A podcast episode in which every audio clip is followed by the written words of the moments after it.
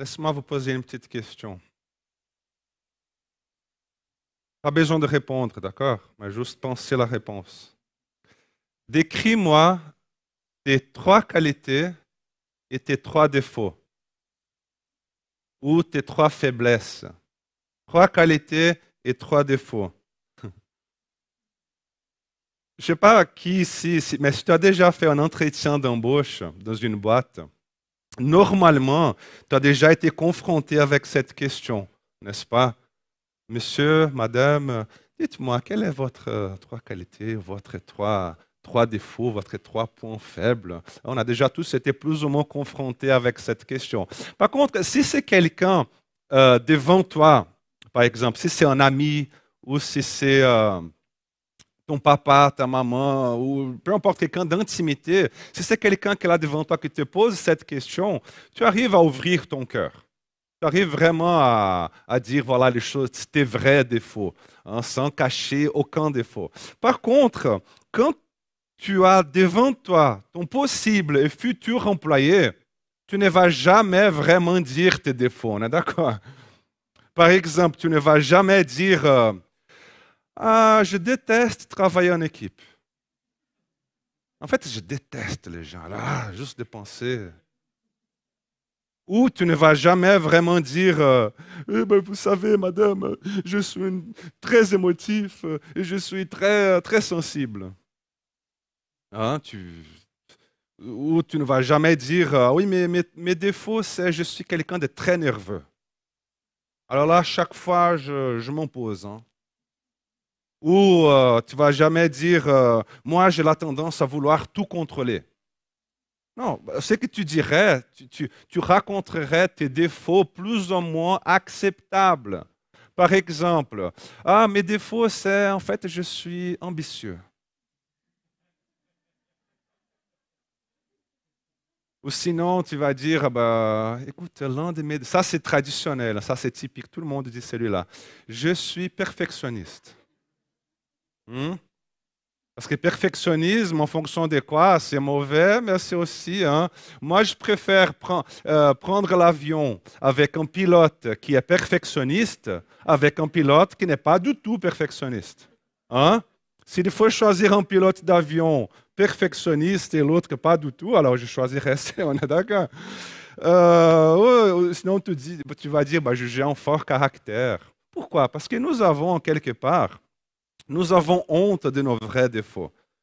Mais ici, je te disais que tes défauts, tes faiblesses peuvent être en fait une vraie force? Hmm? Ça vous dit? J'aimerais lire avec vous euh, 2 Corinthiens, le chapitre 11 et 12. Nous allons lire la fin du chapitre 11 et la première partie du chapitre 12. L'apôtre Paul, vous savez, je pense que l'apôtre Paul, il aurait raté tout entretien d'embauche. Imaginez l'apôtre Paul devant la personne de l'RH. Monsieur Paul euh, l'apôtre, on ne connaît pas son nom de famille, donc on dit Monsieur Paul l'apôtre. Quelles sont vos trois, vos trois qualités? Et puis sa réponse serait ce qu'il a écrit ici, de Corinthiens, le chapitre 11, le verset 30. Il dit, s'il faut se vanter, c'est de ma faiblesse que je me vanterai. Et puis la personne, ah d'accord monsieur, merci beaucoup, alors vous pouvez quitter la salle, hein, parce qu'un prochain candidat, venez. Et puis je pense que Paul ne serait pas tellement content, et puis il aurait répondu de nouveau, un peu fâché, de Corinthiens, le chapitre 12, le verset 1. Il dit, faut-il se vanter? Cela ne m'est pas utile. ok, d'accord monsieur. Donc alors, il faut, faut-il me vanter là? Vous voulez mes trois qualités? Ce n'est pas du tout utile. Raté. Mais vous savez, l'apôtre Paul, il avait quand même un tas de choses pour lesquelles il pouvait se vanter. Juste ici au chapitre 12 de 2 Corinthiens que je vous ai invité à ouvrir, au chapitre 12, il nous raconte le moment où il a été enlevé au troisième ciel. Il nous raconte le moment où il a été enlevé au paradis. Il a entendu et il a vu des choses extraordinaires. Et lui-même, il reconnaît ça. Voici ce qu'il dit au verset 6. Il dit, si je voulais me vanter, je ne serai pas déraisonnable. Vous voulez mes trois qualités? Oui, j'en ai encore plus, j'ai une dizaine. Car je dirai la vérité. Mais je m'en abstiens afin que personne n'ait à mon sujet une opinion supérieure à ce qu'il voit en moi ou à ce qu'il entend de moi. Maintenant, imaginez ça. Imaginez quelqu'un qui serait allé au paradis et puis qui serait revenu sur terre. Imaginez cette personne. Il a pu contempler la perfection, il a pu contempler cette dimension où tout est en harmonie. Il a pu contempler Dieu, là, Dieu en train de régner. Et puis quand il revient sur terre, imaginez le choc. Imaginez, je pense que moi, je pense que je serais, je révolté. Je reviendrai révolté en me disant, mais Seigneur, comment se fait-il qu'ici, sur terre, c'est le bazar, tandis que là-haut, dans cette dimension-là, tout est en ordre? Ou sinon, je pense que j'aurais aussi la tendance à revenir avec une attitude euh, arrogante, snob, me trouvant supérieur à tout le monde. Pourquoi? Parce que je n'ai pas seulement vu des choses que vous n'avez pas vues, mais moi, je sais aussi des choses que vous ne savez pas. Hein? Je connais des choses que, alors là, moi, je suis gâté. Moi, j'ai été choisi. Est-ce que tu as été choisi pour aller? Hein? Non? Ah, dommage. Après, maintenant, est-ce que tu as été choisi? Dieu t'a enlevé au paradis là pour une petite de vacances, non? Alors moi? Donc là, je serais devenu orgueilleux, autosuffisant, avec ce désir de prendre la place de Dieu. En fait, je serais devenu un mini-Satan. Je serais devenu un imposteur, rempli d'illusions à mon sujet. Je me regarderais devant les miroirs et je ne me verrai plus imparfait, je ne me verrai plus pécheur, faible, euh, euh, fragile. Et Paul, vous savez, il aurait pu revenir exactement comme ça, insupportable. Insupportable. C'est pourquoi il va continuer à écrire de Corinthiens le chapitre 12, du verset 7 au verset 10. Et pour que je ne sois pas rempli d'orgueil, à cause de ces révélations extraordinaires, pour que je ne sois pas rempli d'orgueil, pour que je ne sois pas insupportable, que s'est-il passé? J'ai reçu une écharde dans le corps, un ange de Satan pour me frapper et m'empêcher de m'enorgueillir. Trois fois, je suppliais le Seigneur de l'éloigner de moi. Et il m'a dit, ma grâce te suffit, car ma puissance s'accomplit dans la faiblesse. Aussi, je me montrais bien plus volontiers fier de mes faiblesses, afin que la puissance de Christ repose sur moi. C'est pourquoi je me plais dans les faiblesses et dans les insultes et dans les détresses, dans les persécutions, dans les angoisses pour Christ. Car quand je suis faible, c'est alors que je suis fort. Amen. Et pour que je ne sois pas rempli d'orgueil à cause de ces révélations extraordinaires, j'ai reçu une écharde dans le corps, un ange de Satan, pour me frapper et m'empêcher de m'enorgueillir, ou pour que je ne sois pas rempli d'orgueil. Depuis que j'ai commencé à lire la Bible, j'ai commencé à étudier la Bible, j'ai aussi lu beaucoup de commentaires et beaucoup de discussions au sujet de cette écharde dans les corps. Il y a tellement de commentaires, il a tellement d'avis. J'ai même lu des commentaires qui disaient comme quoi l'écharde dans les corps de Paul, c'était le fait qu'il soit homosexuel. Les gens parfois, hein, c'est que je ne suis pas d'accord, bien sûr. Mais les théologiens, vous savez, ils semblent avoir un consensus sur le fait que l'écharde dans le corps de, l'apôtre Paul s'agissait plutôt d'un handicap physique. Peut-être un problème euh, de vision, un problème de vue qu'il avait, qui l'empêchait de lire, qui l'empêchait d'écrire. Cependant, cette mystérieuse écharde dans le corps, elle est un peu plus compliquée parce qu'elle est suivie par l'expression un ange de Satan. Autrement dit, un démon. Autrement dit, un ange adversaire. Et là, nous avons quelques problèmes. Parce que Jésus, comment est-ce qu'il nous a enseigné à prier? Notre Père qui est aux délivre-nous du malin. Délivre-nous du mal, délivre-nous du malin. Alors comment ça se fait-il que Dieu donne à l'apôtre Paul la compagnie, la présence du malin? Ah oui, Paul, je, vois que tu te sens seul. Je vais te, donner une compagnie. À qui Un démon. Donc, donc ce que je comprends ici, c'est que cet ange de Satan-là, n'est pas en fait euh, un esprit mauvais ou un démon, ni euh, un esprit de tentation, ni parce que l'écharde, Dieu donne ça, Dieu ne peut pas nous donner un péché, ce n'est pas ça. Donc ce n'est pas une tentation, ni un esprit qui amène le mal, ni un esprit qui veut l'enduire à pécher, mais je dirais que c'est plutôt un ange, un esprit ou quelque chose de la part de Dieu qui confronte l'apôtre Paul tout le temps. C'est quelque chose qui est constamment en train de lui dire, Paul, tu, as, des limites. C'est quelque chose qui, lui est en train constamment de lui dire, tu ne veux pas faire, tu ne peux pas faire tout ce que tu aurais envie de faire. Tu, tu, as constamment devant toi une situation qui te montre que tu es mortel, que tu es fini, et qui révèle tes défauts, et qui révèle tes faiblesses, et qui révèle tes handicaps. Autrement dit, tu dois faire face constamment à certaines réalités qui montrent que tu n'es pas Dieu. Paul, tu es une créature, tu es fini, tu es mortel, mais tu n'es pas Dieu.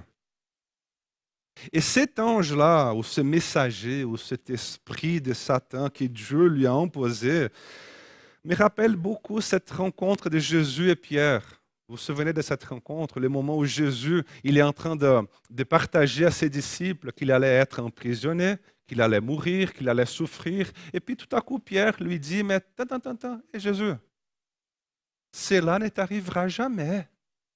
Et Jésus, un peu plus d'optimisme là. Et, cela ne t'arrivera jamais. Et qu'est-ce que Jésus lui répondit? Arrière de moi, Satan. Arrière de moi, Satan. Certains commentaires pensent qu'à ce moment-là, Jésus était en train de chasser un démon de Pierre. Mais l'explication que je trouve la plus raisonnable, c'est que Jésus était simplement en train de dire, Pierre, maintenant tu es en train d'agir comme mon adversaire et non pas comme mon allié. Pierre, à ce moment-là, maintenant, tu es en train d'agir comme mon adversaire et non pas comme mon ami tu es un obstacle pour ma mission, tu, as une opposition, tu es en train d'agir de manière satanique. Donc, arrière de moi, Satan. Arrière de moi.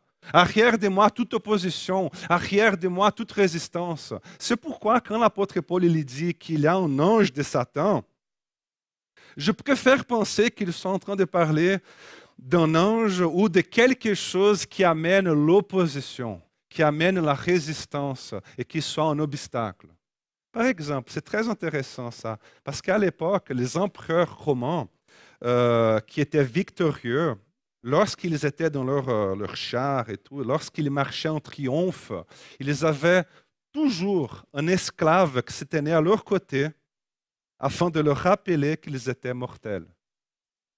La seule mission de cet esclave, sa seule mission était de se mettre à côté de l'empereur et de rester là en train de chuchoter deux choses. Souviens-toi que tu vas mourir et toi aussi tu n'es qu'un homme. Souviens-toi que tu vas mourir et toi aussi tu n'es qu'un homme. Donc Paul, il est en train d'utiliser la même image. C'est comme s'il disait, moi aussi j'ai un esclave à mon côté là. Moi aussi, j'ai un ange ici à mon côté qui est constamment en train de me dire que tu, n'es qu'un homme, tu es mortel, tu n'es qu'un homme, tu n'es pas Dieu, tu es fini, tu es fragile, tu es faible et tu n'es pas autosuffisant. Et cette écharde ou cet ange de l'apôtre Paul que Paul est en train de dire là, c'est intéressant parce qu'il va l'associer avec le verset 10, il va l'associer avec faiblesse, insulte, détresse, persécution, angoisse, c'est-à-dire les choses auxquelles tout être humain doit faire face. Des choses qu'on doit tous gérer à un moment donné ou l'autre de notre vie. Mais ce que je trouve encore plus surprenant dans ce texte, c'est qu'il dit que trois fois, trois fois, j'ai supplié le Seigneur d'éloigner, de l'éloigner de moi, donc éloigner cette écharde. Trois fois, j'ai supplié, Seigneur, éloigne-moi cette écharde, éloigne-moi cet ange de Satan. Et qu'est-ce que Dieu répondit? Ma grâce te suffit, car ma puissance s'accomplit dans la faiblesse. Et je trouve très intéressant cela parce que nous, de notre humanité, nous, de notre finitude, nous, de notre condition d'imparfait, nous voulons constamment éloigner, chasser, supprimer ce qui n'est pas parfait. Nous sommes là constamment, constamment en train de vouloir supprimer, chasser, supprimer, éloigner tout ce qui ne va pas en fait. Voilà. Et cette idée-là, je dirais qu'elle est de, plus en plus actuelle dans notre société. Parce qu'aujourd'hui, dans notre société, c'est très à la mode le coaching, n'est-ce pas? Les livres de développement personnel. Et puis, on utilise de plus en plus des mots du type euh, surmonter, dépasser, vaincre. Tu dois, tu dois surmonter. C'est-à-dire, tu dois supprimer, éloigner, refouler. C'est comme s'il y avait quelque chose en moi, en toi, qui est justement ma faiblesse, mes imperfections, mes défauts, ma finitude, et qui est constamment en train de me rappeler, Léo, souviens-toi que tu vas mourir, souviens-toi que tu n'es qu'un homme. Et puis moi, je veux supprimer ces choses-là. Et je vais les éloigner le plus loin possible de mon chemin. Pourquoi? Parce que je ne veux aucune opposition à ma volonté. Je ne veux aucune opposition, je ne veux aucune résistance. Pourquoi? Parce que moi, je veux foncer tout droit dans ma vie sans aucun empêchement, sans aucune maladie, sans aucun trouble psychique. Je veux foncer tout droit dans ma vie, sans aucun empêchement. Mais je dirais que c'est une grave erreur. Parce que ce que je crois que ce texte nous est en train de dire, c'est que nous devrions plutôt réconcilier ces choses-là et non pas les supprimer. J'essaie d'expliquer. Ce que je crois que ce texte est en train de dire, c'est que nous aussi, nous avons des échardes dans le corps, nous avons aussi des choses qui nous opposent, des choses qui nous offrent de la résistance. Et parfois, nous sommes là en train de prier, et parfois, nous sommes là en train de chasser, en train de vouloir supprimer, tandis que peut-être, peut-être, la solution serait d'apprendre à se réconcilier et faire la paix avec ces choses-là. Se réconcilier, faire la paix avec nos défauts. Se réconcilier, faire la paix avec nos faiblesses. Nous avons besoin de connaître et de reconnaître les côtés obscurs de notre âme et les accepter et apprendre à vivre avec. Pourquoi, Léo? Parce que si nous arrivions à supprimer tous nos défauts et toutes nos faiblesses, nous ne serions plus des êtres humains. Désolé. On serait déjà au niveau des dieux là. Ce que Dieu est en train de dire à l'apôtre Paul, suite à ses supplications, c'est tout simplement, Paul, mon fils, non. Désolé, je ne vais pas enlever cela de toi, parce que cela te constitue. Tu n'es pas parfait, et le monde où tu vis n'est pas parfait, et puis il faut que tu apprennes à vivre avec. Par contre, Paul, ce que je peux t'offrir, c'est ma grâce. Et ma grâce t'aidera à vivre avec cette écharde.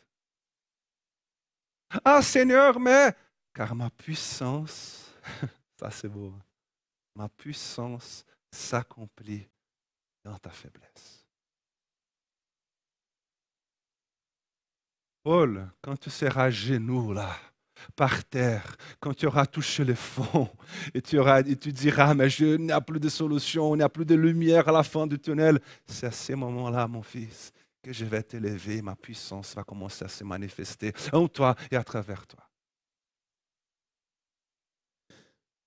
Et je pense que cette idée-là d'apprendre à vivre et d'apprendre à nous réconcilier avec nos faiblesses, en tout cas, je dirais qu'elle devient de plus en plus flagrante quand on devient parent. Hein. Parce que nous, nous regardons nos enfants et nous avons justement cet effet miroir. Et souvent, nous regardons chez eux les côtés obscurs que nous n'aimons pas chez nous. Et plus ils grandissent, et plus cela devient évident. Hmm? Puis, au lieu de les punir, au lieu d'être fâchés contre eux, au lieu d'aller demander la prière à l'Église, pourquoi est-ce qu'on ne leur apprendrait pas à vivre en paix avec leurs faiblesses, afin que leurs faiblesses ne deviennent pas un facteur de blocage lorsqu'ils seront adultes, hmm? lorsqu'ils seront grands. Donc encore une fois, nous sommes entourés des choses dans nos vies, et pourquoi ne pas dire dans le monde, qui nous opposent nous sommes entourés de ces choses-là. C'est une, maladie, c'est un cancer, c'est un trouble, c'est je ne sais pas quoi, mais nous sommes constamment entourés. Nous devons faire face constamment à des choses qui nous offrent résistance, à des choses qui nous offrent d'adversité. Et puis nous sommes là, nous nous mettons à genoux, nous prions, nous allons, dans les des soirées de délivrance, nous demandons à Dieu de nous nettoyer complètement et de tout supprimer. Seigneur, nettoie-nous et supprime toutes ces choses-là. Et puis Dieu, il vient et dit non. Parce que ces choses-là révèlent beaucoup de choses sur toi. Et Dieu, il vient et me dit, Léo, mon fils, fais attention. Parce que mon fils, lorsque tu seras, lorsque tu es en face à des choses qui s'opposent à ta volonté, lorsque tu seras en face à des choses qui s'opposent à tes désirs, à ton sens de justice, lorsque tes pensées commencent à t'étirer dans tous les sens, lorsque tu deviens anxieux, lorsque tu as peur, lorsque tu te sens angoissé, c'est l'occasion pour que tu apprennes à faire face à ces choses-là et à les soumettre sous ma grâce, afin que ma puissance, Léo, mon fils, se manifeste, s'accomplisse dans tes faiblesses. Parce que Léo, mon fils, si je commence tout simplement à enlever tous les anges de Satan de ta vie et que tu n'as plus aucune résistance, si je commence là, oui, ça j'enlève, ça c'est bon, ça c'est guéri, ça c'est fait, ça c'est check, check, check, check. Si je commence à faire tout ça, à enlever tous les échardes, à enlever tous les anges, tu ne seras pas transformé. Tu n'auras plus besoin de plier tes genoux dans ma présence tu, n'arriveras pas à la maturité. Sais-tu pourquoi, mon fils? Parce que moi, Dieu, je serai là constamment en train d'élever les côtés de ta vie que tu n'aimes pas. Et tu ne seras jamais vraiment complet. Ah Seigneur, pourquoi? Parce que tu n'auras pas, tu n'auras jamais appris à te réconcilier et à vivre en paix avec tes défauts. Compris, mon fils? Compris, Seigneur. Et puis Dieu, il vient et me dit, alors allez-y, vas-y. Vas-y, Fais face à ces anges-là. Fais face à ces échardes. Car ma grâce te suffit et ma puissance s'accomplit dans la faiblesse. Moi, j'aime beaucoup la traduction de cette Bible, de, de ce passage. C'est une, une, traduction en anglais de la Bible, uh, The Message. Il traduit ce passage en disant L'ange de Satan a tout fait pour me frapper et m'empêcher et me détruire. Mais la seule chose qu'il a réussi, c'était de me mettre à genoux. La seule chose qu'il a réussi, c'était de me mettre à genoux devant mon Dieu.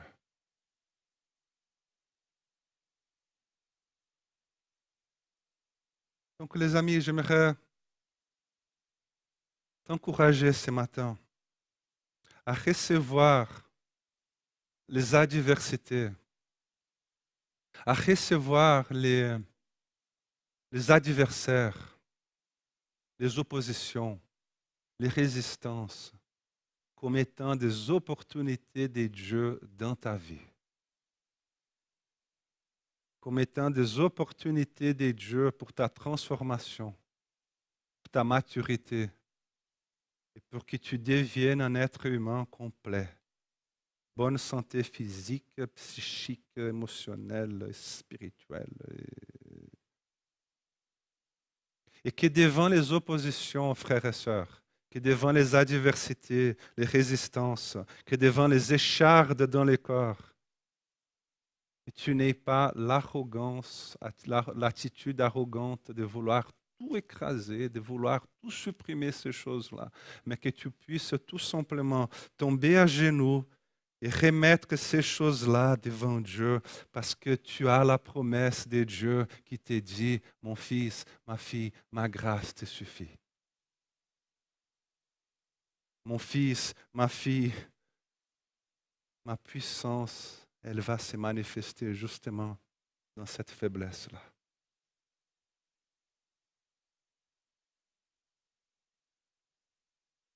Tout ce que les anges réussiront à faire contre moi sera de me mettre à genoux devant mon Dieu. Amen. Hmm?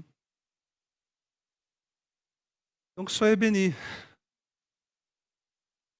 Soyez bénis, ainsi que ta famille, ta maison. Que vous soyez transformés de plus en plus à l'image de Jésus-Christ, notre Seigneur pour la gloire de Jésus, pour la gloire de Dieu et pour notre bien. Amen.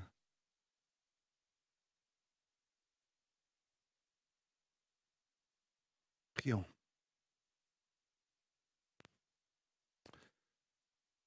Seigneur, nous voici nos vies, nos échardes, nos oppositions,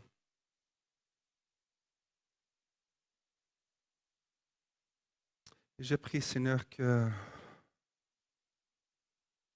je prie pour ta puissance, que ta puissance se manifeste maintenant en nous. Parce que c'est lorsque nous sommes faibles que, en fait, nous sommes forts. Parce que c'est ta puissance qui agit. Donc, Seigneur, viens agir, viens agir. Viens manifester ta puissance. Viens transformer. Viens nous redonner les forces. Viens, Seigneur, nous attirer à toi, ta grâce.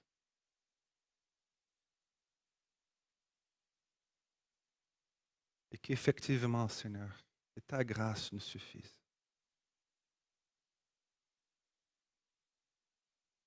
Au nom de Jésus.